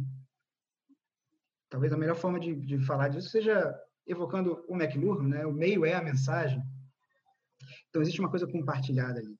E para mim isso é, é, é, é, sempre bom lembrar porque isso lembra a gente que as coisas podem ser reinventadas a qualquer momento, sabe? A gente sempre está prestes a mudar o mundo. Eu acho que talvez hoje em dia isso seja uma fonte de esperança enorme na minha vida. É, e o Distância Negados aconteceu por acaso nessa época. Era uma mostra dentro da mostra vídeo do Instituto Cultural que acontecia nessa época em Vitória e no, em Belo Horizonte, no, no Palácio das Artes, no, não, Palácio das Artes, desculpa, é um mostra de vídeo, organizado pelo Itaú Cultural. Na época, quem era o coordenador era o Roberto Cruz, é, a Júlia, tava, Júlia Aranha estava trabalhando também no, no projeto. E o que eu fiz foi selecionar trabalhos não cinematográficos para serem exibidos dentro do cinema. E um dos meus interesses era ver como é que cada um desses trabalhos era traduzido para o formato sala de projeção. Né? Alguns simplesmente eram, sei lá, telecinados, então o que era filme virava um vídeo para ser projetado numa sala de cinema com um projetor digital, outros passavam por outras alterações. Né? No caso de uma instalação, digamos, o Line Describing a Cone, do Anthony McCall, que eu queria mostrar, que é uma instalação de luz, que usa um projetor de 16mm e tal, é... como é que você vai mostrar isso dentro de uma mostra X de vídeo? Impossível. Então, o que, que você faz? Você mostra uma versão em vídeo dessa obra? Não, porque não faz sentido, porque na verdade tem outros componentes da instalação que não vão ser traduzidos. Ah, então mostra uma documentação dessa instalação. Ok, mas não tem disponível. Então o que, que a gente faz? Na época eu descobri que o Itaú tinha acabado de fazer uma exposição com o Anthony McCall, Cinema 5, curado pelo, pelo Roberto Cruz, e um outro trabalho derivado do Line Describing a Con tinha sido exibido nessa instalação, nessa exposição. Então, a documentação da entrevista do Anthony McCall nessa exposição sobre esse seu trabalho, acabou cumprindo o papel do, do Line Describing a Cone na mostra Distâncias Negadas. E essa tradução de um trabalho em outro, esse outro modo de apresentar, de, essa instanciação do trabalho, era talvez o ponto que me interessava academicamente, né? Como é que a imagem, como é que a obra, na verdade, ela está sempre em transformação por conta da sua translação. Né? O fato de que a obra precisa existir no mundo que ela precisa se movimentar para isso, é, faz dela ser realmente sempre um devir. E a, a, existência é sempre uma coisa meio improvisada. Né? E a ideia de distâncias negadas, esse, esse conceito para conceito institucional aí, ou curatorial, era uma tentativa de mostrar onde cada uma dessas obras afetava ou alterava os dispositivos tradicionais do cinema. Então, uma das distâncias negadas era a própria espessura da tela. Alguns trabalhos mostrados, eles, eles recuperavam a espessura da tela, que é uma coisa que a gente costuma ignorar que existe quando a gente tem a experiência da imagem em movimento, porque a tela é a superfície, né? a famosa definição moderna da tela enquanto superfície. É, outras falavam da profundidade da projeção, que é outro, outro campo, outra dimensão que a gente não pode mexer durante uma projeção cinematográfica, senão a gente estraga toda a experiência. Mas essa dimensão existe, essa dimensão está acessível. O que, que impede que o artista, ou o público, ou o curador é, mexa com ela? Né? E foi para mim um processo muito interessante e refletindo sobre ele deu meio que caldo para essas duas teses. É, queria te perguntar de onde que vem esse seu, enfim, vai parecer muito terapêutico isso, mas de onde que vem também esse seu, esse seu interesse e necessidade de escrever especificamente sobre curadoria? E vou te explicar por que estou te perguntando isso. Porque, por exemplo, vou dar alguns exemplos concretos. A Júlia Rebouças fez uma tese sobre Frederico Moraes. A Cristiana Tege fez uma tese sobre Frederico, Araci e Zanini. O Francisco Dalcou tem uma tese Sheila Lerner Frederico. Ou seja, eu percebi, depois desse processo de entrevistar tanta gente, que muitos curadores fizeram teses e pesquisas sobre outros curadores A, B ou C muito específicos. Não que a sua tese não fale também de exemplos específicos de exposições de curadoria, mas eu sinto, por exemplo, na sua tese, nesse livro que você organizou, Curadoria, Cinema e Outros Modos de Dar a Ver, que é ótimo, inclusive, ou nesse artigo, né, o que curadoria, o que pode curadoria inventar, que você me parece, assim, ser uma das poucas pessoas dessa entrevista que eu fiz até agora que escreve dessa maneira mais é, reflexiva é, sobre, não só sobre coisas que você fez, mas sobre os limites mesmo de atuação, se é que há limites, essa figura do curador, né? Então, eu queria que você falasse, assim, enfim, como é que se dá esse processo? Eu lembro que há muito tempo atrás eu eu até fiz um texto sobre curadoria de cinema, falei com a Nani Hefner até, isso tem mais de 15 anos, a Nani falou, não, ainda tem muita pouca coisa no Brasil sobre curadoria de cinema é, sobre os limites de curadoria de cinema e tal. Então, enfim, eu sei que você, né, assim, pode parecer uma pergunta besta, e eu sei que você já pincelou um pouco essa relação artista-curador, etc. Mas eu não sei se você já parou para pensar, assim, né, o que, que te leva a escrever sobre curadoria, é, em vez de escrever sobre, sei lá, entendeu? É, análise de obras específicas, sabe? Assim, é, enfim.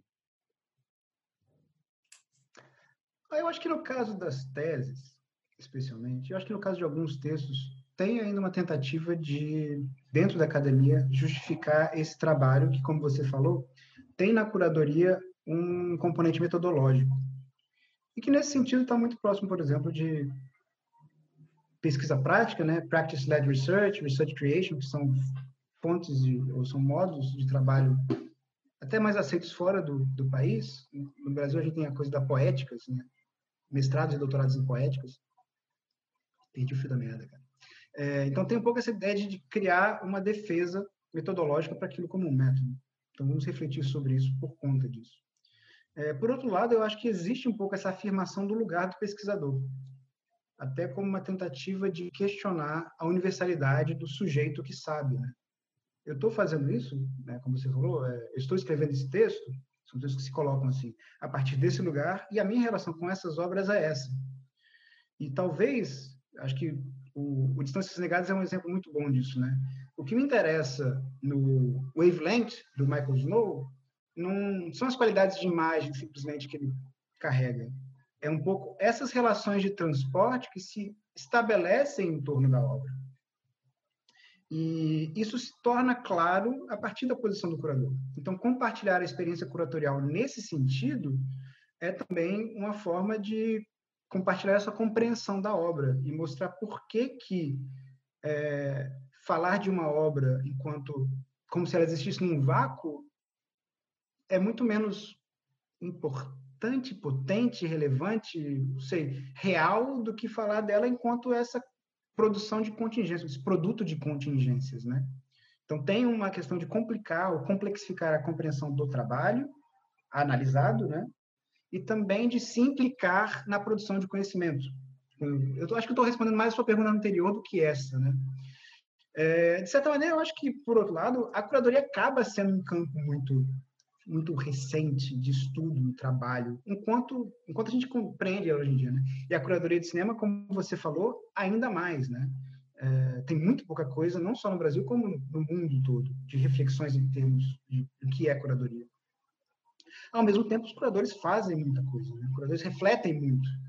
Cada projeto de exposição acaba sendo um, um, esforço, um trabalho acadêmico muito substancial, me parece, tanto em termos de levantamento de fontes, quanto em termos de produção de argumentos. Eu acho que nessa tentativa de, às vezes, se encontrar e encontrar a própria disciplina da curadoria, muito do que é feito passa um tanto por essa tentativa de encontrar os, os nomes referenciais, né? E a gente se volta às experiências paradigmáticas. Isso não é só no, no Brasil, né? nas várias teses que você mencionou até agora. Eu acho que me, me assustou um pouco, na verdade, conforme eu fui, talvez, durante o doutorado mesmo, enquanto eu fui apropriando cada vez mais o universo da curadoria como um, um, um tema, é, como não existia nem em termos de arte contemporânea isso, né? É. um trabalho que tinha, por exemplo, que estava sendo lançado na época, era um do Obrecht, um livro do Obrecht, o Pequena História da Curadoria, eu acho, que é também um livro de entrevistas, né? Porque, no fim das contas, sendo uma disciplina recente, as bases dela não são estabelecidas por algum experiente no século XVIII, elas são estabelecidas pelas práticas desses, desses nomes basilares que você mencionou. Então, é uma forma, e eu acho que é um método super legítimo de encontrar o que, que significa a curadoria e como ela é articulada. Né? É claro que isso acaba não sendo muito acaba não sendo muito universalizável, acho que justamente pela falta talvez de instâncias educativas que reproduzam esses discursos e esses, esses é, estudos, né? Ainda, eu acho. Não, não, temos ainda escolas ou cursos superiores de curadoria. Uhum. Lato senso, né? Bacharelado em curadoria. É... Você comentou alguma coisa sobre isso no, no, na, na, coisa de por que, que os, os curadores os, não, não, pensam tanto a imagem em movimento quando vão fazer exposições? Você acha que isso tem a ver com, com as instâncias de, de aprendizado também? Os cursos que são feitos, a presença do, do cinema nesses cursos de arte, né? Eu acho que é, é na mosca, assim. tem um bocado a ver de como é que o, universo acadêmico, no caso, né, o universo pedagógico, a educação, a, a, escolariza, a escolarização é também uma instância de reprodução de discursos e práticas e isso estabelece o campo.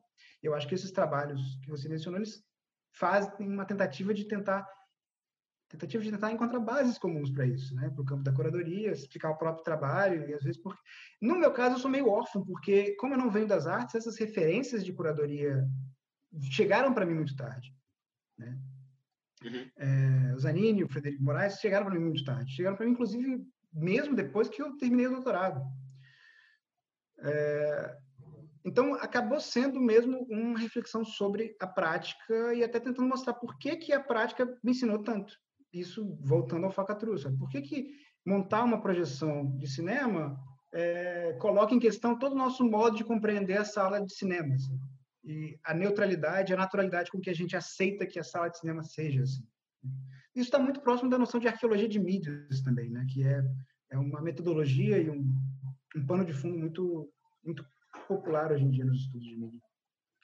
E você acha, então, que talvez um pouco desses seus interesses, das suas pesquisas, também nasce o Besides the Screen, né? que nasceu em 2014, enfim. E acho que é um projeto que é bacana na medida que ele se dá presencialmente, ele tem um encontro, ele tem falas, ele e ele teve, se não me engano, isso, isso eu não entendi corretamente, se todas as edições ou só em algumas exposições também e mostras, né? Eu queria que você comentasse um pouco assim, o que é o Besides the Screen e quais foram também as peculiaridades dele nesse ano de, de 2020. Né? é, eu vou fazer outra defesa do acidente aqui, novamente. Eu acho que o Upsides, na verdade, ele surge em 2010. E a ideia original, na verdade, ele começou porque, fazendo doutorado, é, trabalhando com meio que distribuição de imagens, né, modos como imagens circulam, existia uma falta muito grande de bibliografia na época. E aí um professor do departamento, Chris Berry, que é um especialista em cinema chinês, ele recomendou que eu e alguns orientandos dele se encontrassem para fazer um grupo de pesquisa. E acho que bem como foca no segundo encontro do grupo a coisa já desbandou assim, porque não tinha muita coisa que se ler. E a nossa solução meio que, ah, vamos então organizar uma conferência, um encontro, um seminário para poder ver quem que está trabalhando com isso agora, né? Para poder ver o que está sendo produzido que está sendo produzido agora, né, sobre distribuição, circulação de filmes E foi daí que veio o Besides the Screen. É uma tentativa um pouco de encontrar, a partir, novamente, dos estudos cinematográficos, que são muito calcados na obra cinematográfica, no filme, é, elementos e outros, outras abordagens que se preocupassem com o filme em circulação, o filme apesar da tela, né? o para além da tela. Né? O, o, além tentando aí ser não beyond, mas besides, não uma coisa positivista de, nossa, instalações imersivas VR. Né? Tipo, a gente tem a tela aqui, mas para além disso, o filme também existe no projetor, o filme também existe em outras instâncias. Né? E começou assim em 2010, a gente organizou, foi legal, foi divertido. É... Aí, em 2012, quando a gente estava terminando o doutorado, eu e essa outra colega minha que continuou nesse projeto, a Virginia Crisp, a gente resolveu fazer de novo, até como uma maneira de fechar um ciclo, sei lá. E foi novamente legal, divertido. Nessas duas instâncias, a gente tentou fazer uma coisa não só acadêmica, com apresentação de trabalhos, mas também que tivesse um outro pé meio que interdisciplinar, e meio juntando teoria e prática. Na primeira edição do Besides foi um painel sobre VJ Research, pesquisas sobre, ou a partir da perspectiva de VJs, que foi organizado em parceria com a Ana Carvalho, que hoje é professora no SMAI, e também uma, uma participante nessa rede de pesquisa. E no segundo, de 2012, a gente organizou, em parceria com um, um grupo chamado Exploding Cinema, uma exposição gigante numa, num prédio da Universidade de Goldsmith, que era onde a gente fazia doutorado, com uma, que era uma antiga igreja com uma série de instalações ocorrentes simultaneamente e também teve algumas, alguns workshops sobre, sei lá, realidade aumentada e Foley e, e essas outras instâncias de participação a gente tentava sempre absorver também como instâncias de, de produção de conhecimento, né? ou de ou no mínimo de, de disseminação de conhecimento.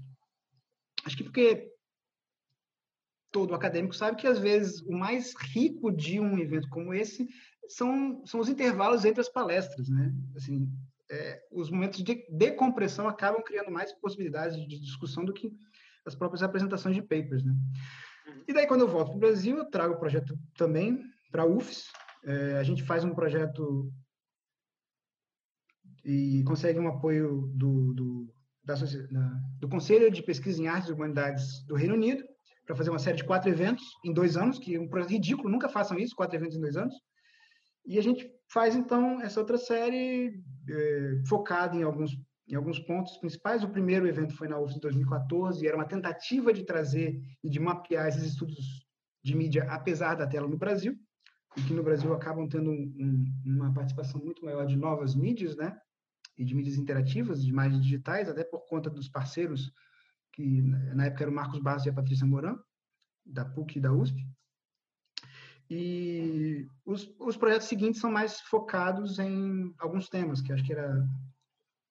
O seguinte foi, foi curador... Não, o seguinte foi pirataria em Coventry, depois teve curadoria na UFS, de onde vem o livro, e depois teve projeção que foi em Coventry de novo, isso. E a partir daí o projeto meio que começa a andar por conta própria e cada edição tem um foco e cada edição meio que acontece ou no Brasil ou no Reino Unido e em algum momento Portugal também entrou nessa rede de atividades. A gente organizou também uma coisa no México, é, sempre tentando trazer essas outras instâncias de esses outros formatos para além a oficina, a mostra, a performance, como também espaços na academia, né?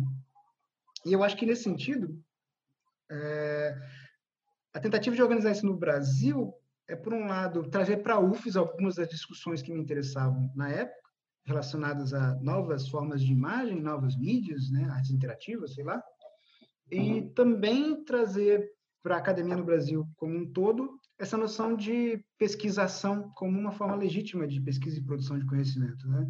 Pesquisação, research-led creation, research creation e assim por diante. É, nesse sentido, eu acho que o Besides é, é realmente um projeto que está muito ligado, às vezes, mais ao público do que a esses temas. Ele meio que vai na esteira de temas, e... mas tenta conectá-los à situação de Vitória, por exemplo, é, da UFES, ou assim por diante. Uhum. E esse ano foi, foi horrível. Não, mentira, foi legal, mas foi um choque. né? Porque ano passado a gente tentou fazer uma, uma coisa que foi um festival de cinema, com mostras de filmes e projeções numa no, cinema, né, no cinema da UFS, no Cine Metrópolis, e a gente usou o, o Film Freeway para fazer as, as inscrições, eram gratuitas, eram abertas, e que experiência, novamente, avassaladora, porque você de repente está lá com 1.800 filmes que chegaram para você, o que, que é isso? Como é que eu vou criar esses filmes? Como é que eu vou entender e montar programações a partir disso? Novamente, um aprendizado, é, e esse ano a gente pensou em fazer uma, como são os 10 anos do projeto, fazer uma, meio que um apanhado geral, uma mistureba de temas e de atividades. E uma das atividades seria uma outra mostra né, de filmes. E acabou acontecendo no mesmo esquema, só que foi online e com certeza é engraçado porque não sou acostumado a fazer isso, mas foi uma seleção de trabalhos que a princípio foi pensado para sala de cinema. Isso online não funciona tão bem, é, não funcionou tão bem, eu acho. E todas as apresentações também de trabalhos, esse lado mais acadêmico da conferência, as falas, os, os papers passaram para a internet. Inclusive, você participou de um.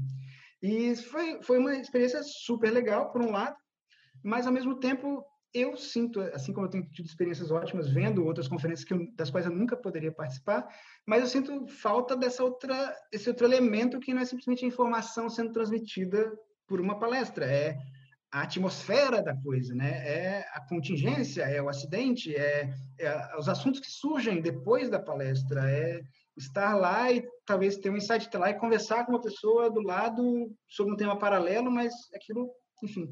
E, e eu acho que é isso que eu senti falta, eu tenho sentido falta muito nessas experiências online, né? essa, essa dimensão, essas dimensões para além da coisa em si, que sempre me interessaram enquanto curador, e que atualmente na internet ou nessas atividades de internet tem faltado um bocado.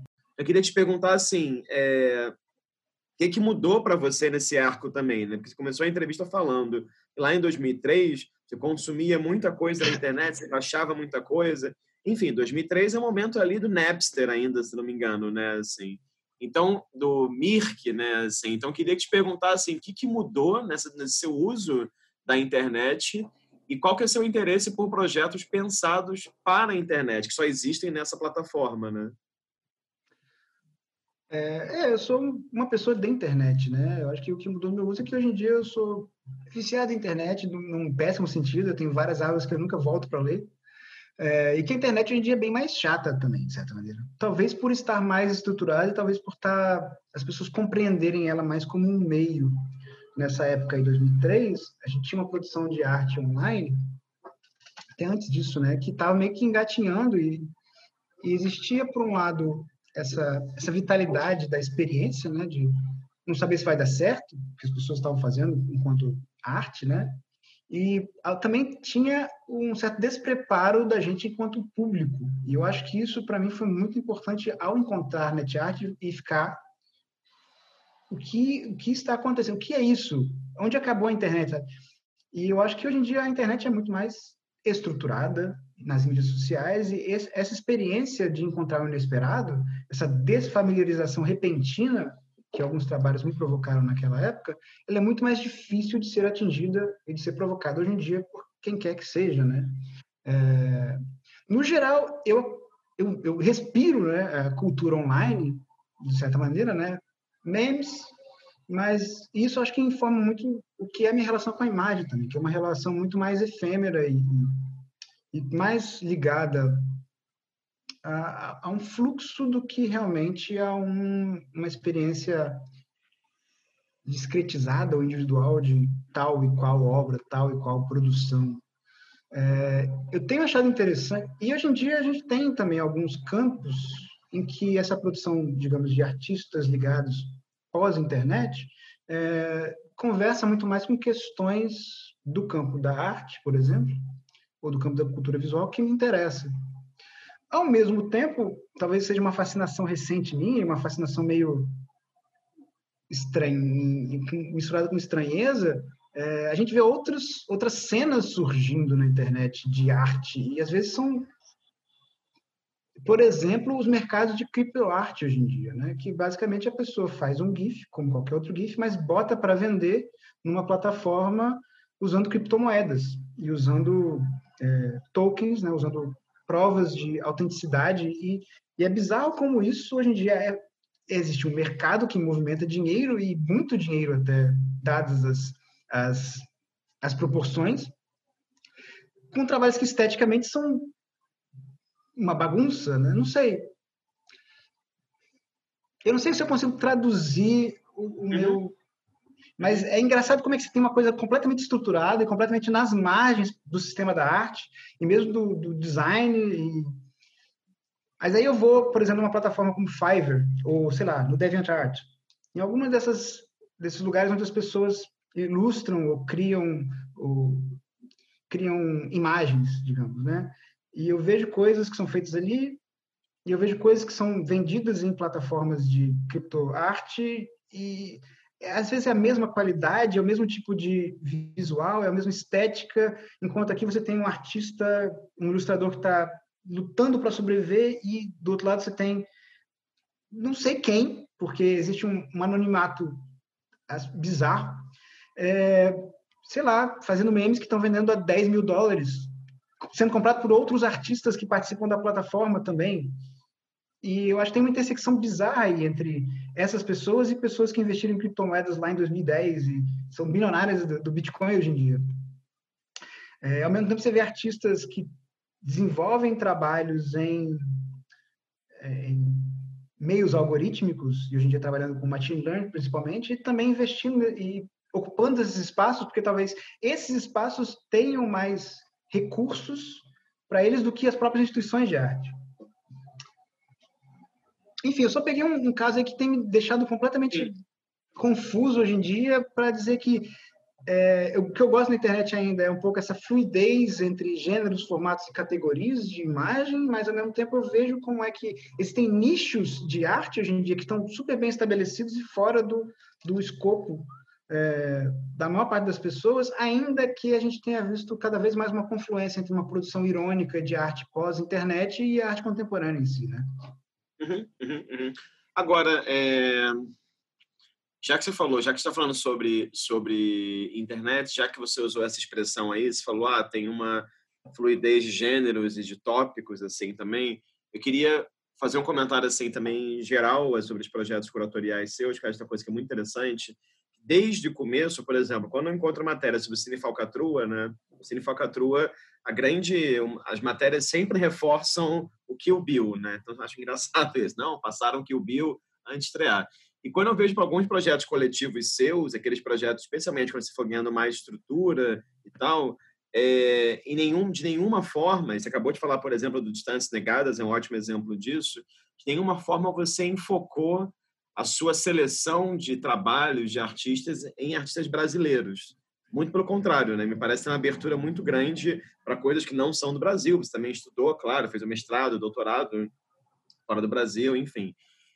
E mais uma vez, né, comparando com outras entrevistas que eu fiz, né, em que a grande maioria dos curadores muitas vezes trabalha exclusivamente né, com arte brasileira. Eu entrevistei, por exemplo, um curador que nunca fez uma exposição fora do estado dele, mais de um, na verdade, né, eu entrevistei me leva a querer te perguntar isso, assim, como é que é, são duas questões, né? Como é que é o seu processo de seleção de trabalhos, né? Porque me parece assim que muita da sua escrita diz respeito a, a essa questão do, do, enfim, do processo da criação.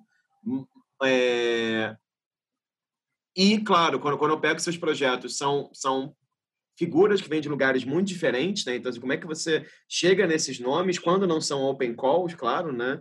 como se falou agora do, né, do, do Film Festival, daquele site né, de, de Open Call.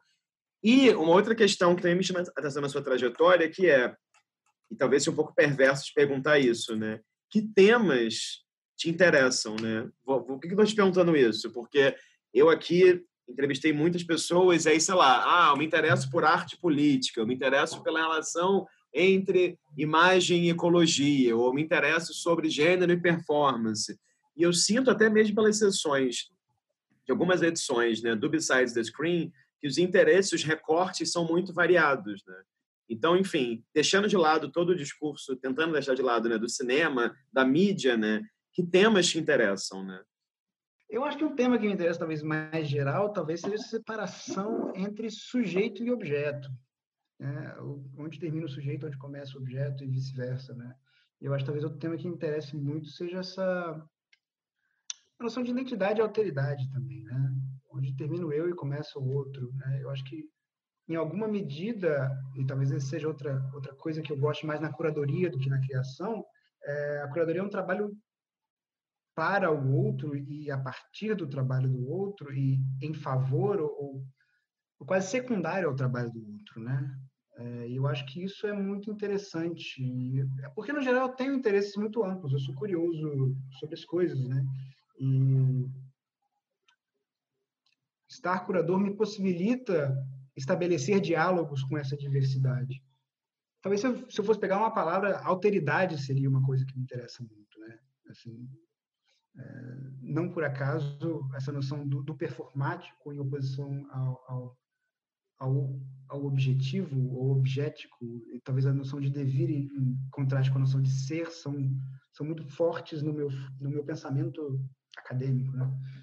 É engraçado que tem um amigo meu que sempre comenta assim alguma coisa, eu compartilho algum link no grupo de WhatsApp da galerinha, ele fala assim, nossa, que legal e tal. Eu falei assim, é, eu encontrei no Facebook. Aí ele falou assim, como assim você encontrou no Facebook? Meu Facebook é um lugar completamente tóxico.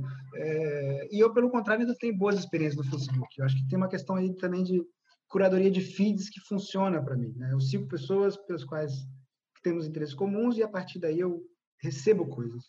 Mas a resposta geral para essa pergunta é a internet. Sabe? Às vezes eu não conheço, e isso é frustrantíssimo, e é uma fonte eterna de vergonha, né? É, não conheço pessoas que estão do meu lado, na América Latina, por exemplo, até em Vitória, porque, não sei, mas eu conheço pessoas pela internet, ou coisas pela internet, porque acaba se tornando muito mais próximo do, do meu, da minha rotina, né? Acho que minha rotina passa muito por essas coisas por esses temas e objetos da minha curadoria. É, isso é um problema para mim também. Eu acho que o esforço de criar diálogos ou de juntar produções de âmbitos diferentes, é, digamos, o Anthony McCall e, e, e pior que eu não lembro nada agora na minha cabeça.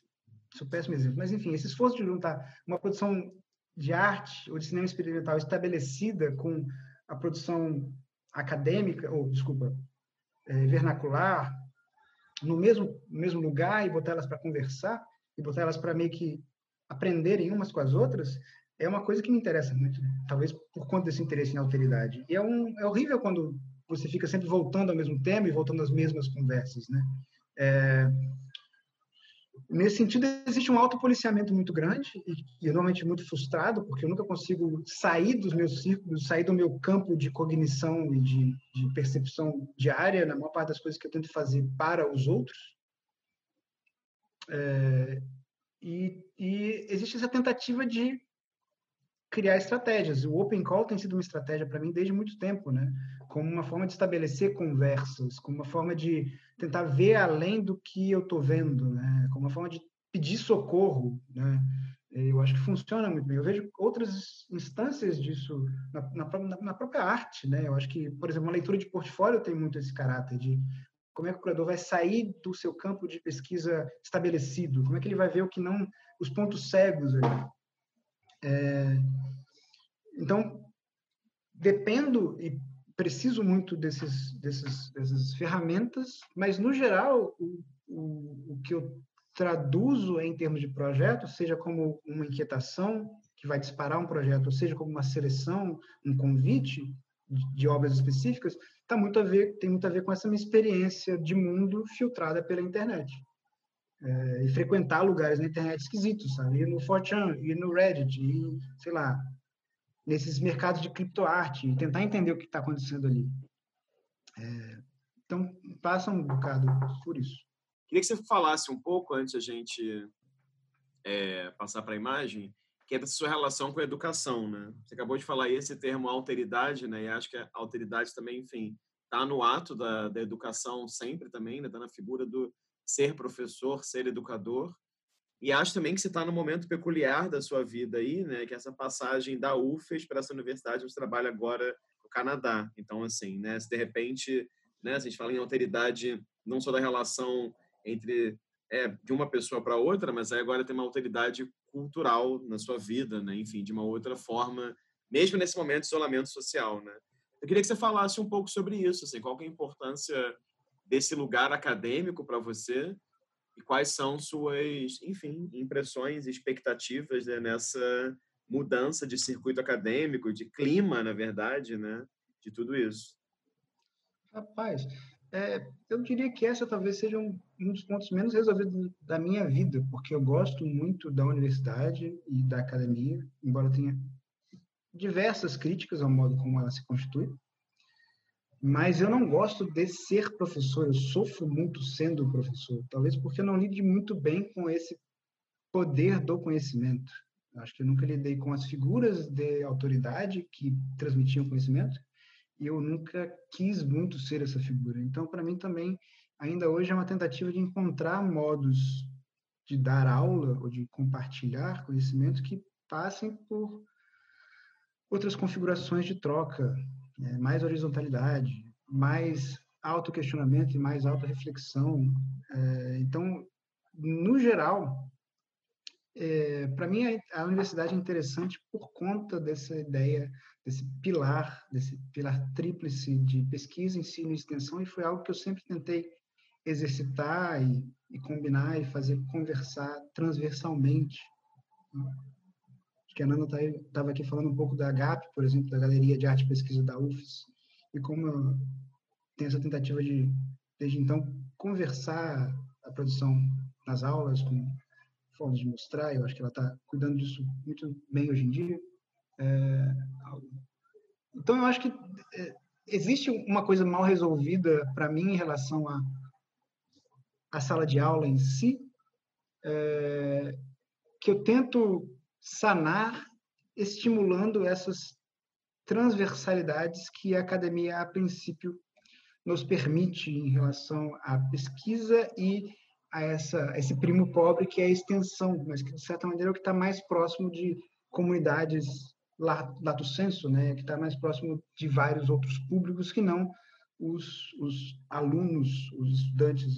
Então, é, mas acho que, por outro lado, existe um certo conforto e um enorme privilégio em estar aliado a uma universidade. Né?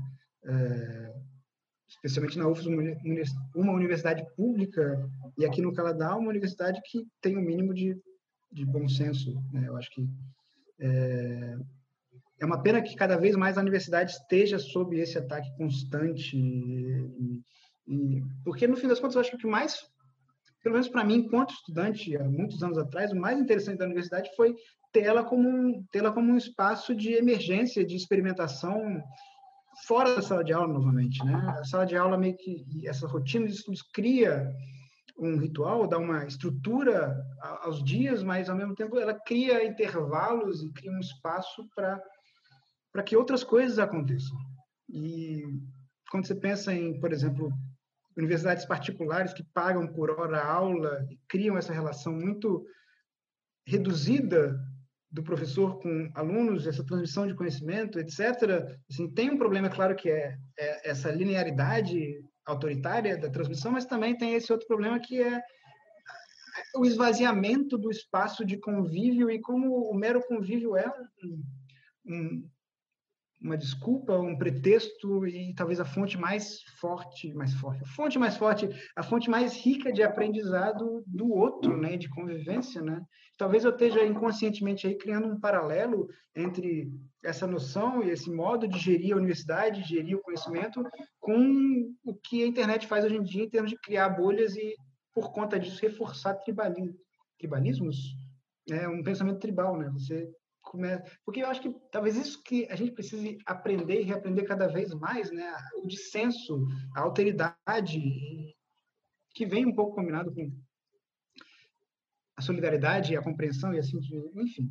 Eu estou divagando porque, como, como você pode ver, é uma pergunta difícil e é uma questão mal resolvida. Essa imagem muito peculiar que você escolheu. Conta aí, Gabriel, por que você escolheu essa imagem o que, que ela é importante para você? Essa imagem não é importante para mim. Eu acho é, uma, é uma captura de tela, eu acho que é de ontem, eu não lembro mais quando eu falei com você. Ontem anteontem? É, é anteontem, eu acho. Está ali embaixo, é... 30 de, de setembro.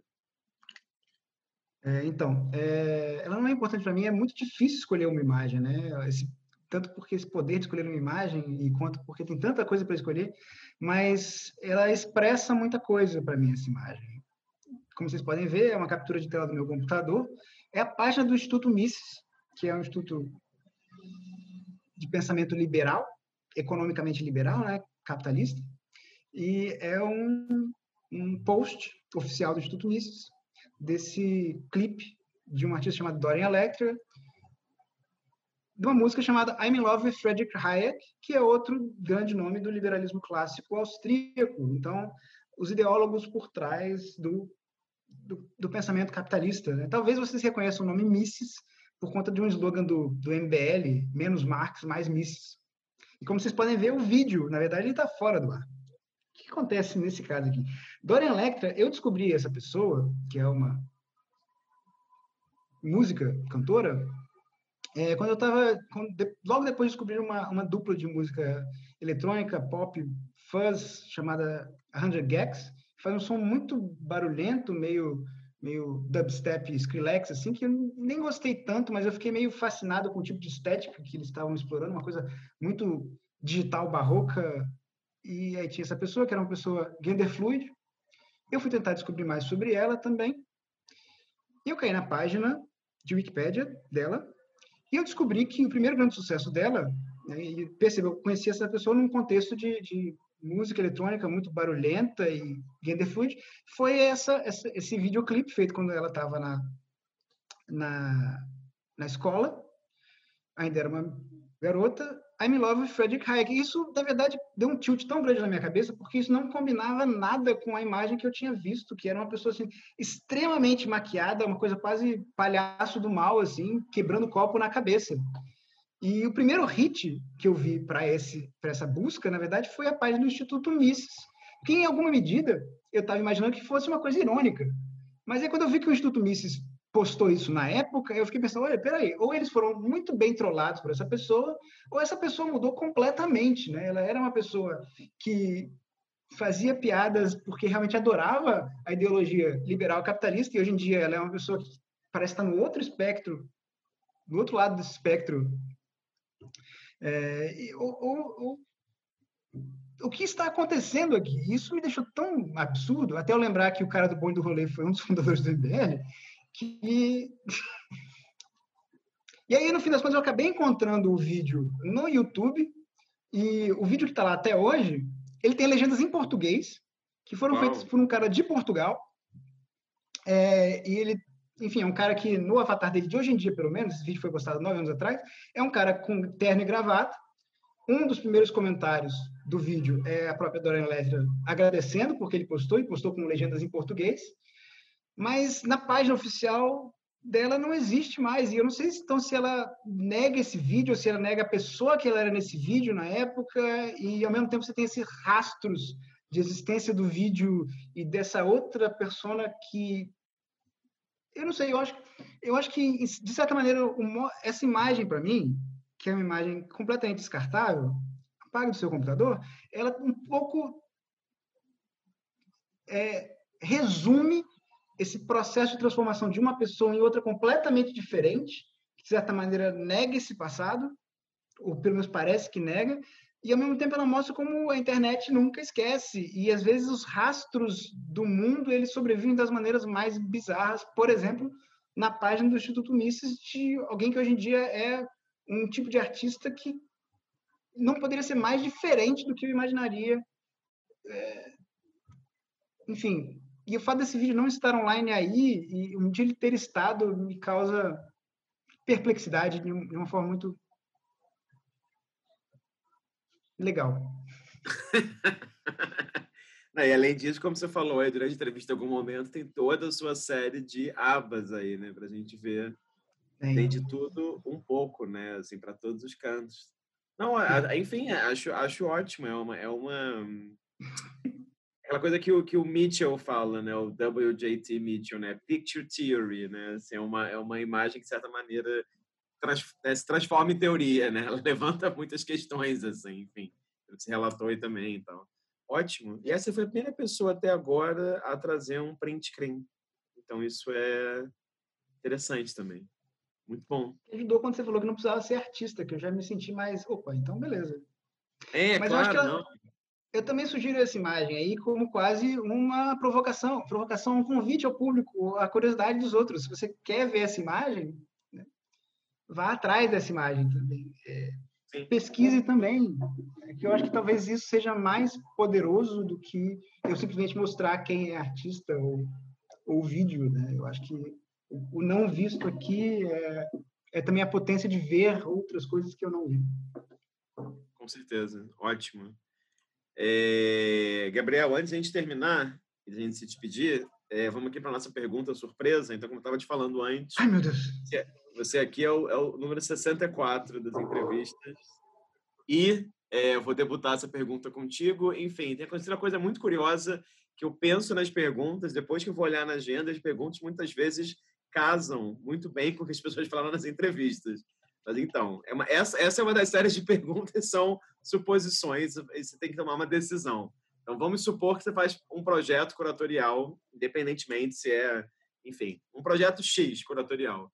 E vamos supor que você tem um orçamento, você tem que tomar uma decisão entre fazer um puta livro, assim, capa dura, maravilhoso, luz, poder e riqueza, ou fazer um puta website, maravilhoso também, luz, poder e riqueza. Qual dos dois você escolhe?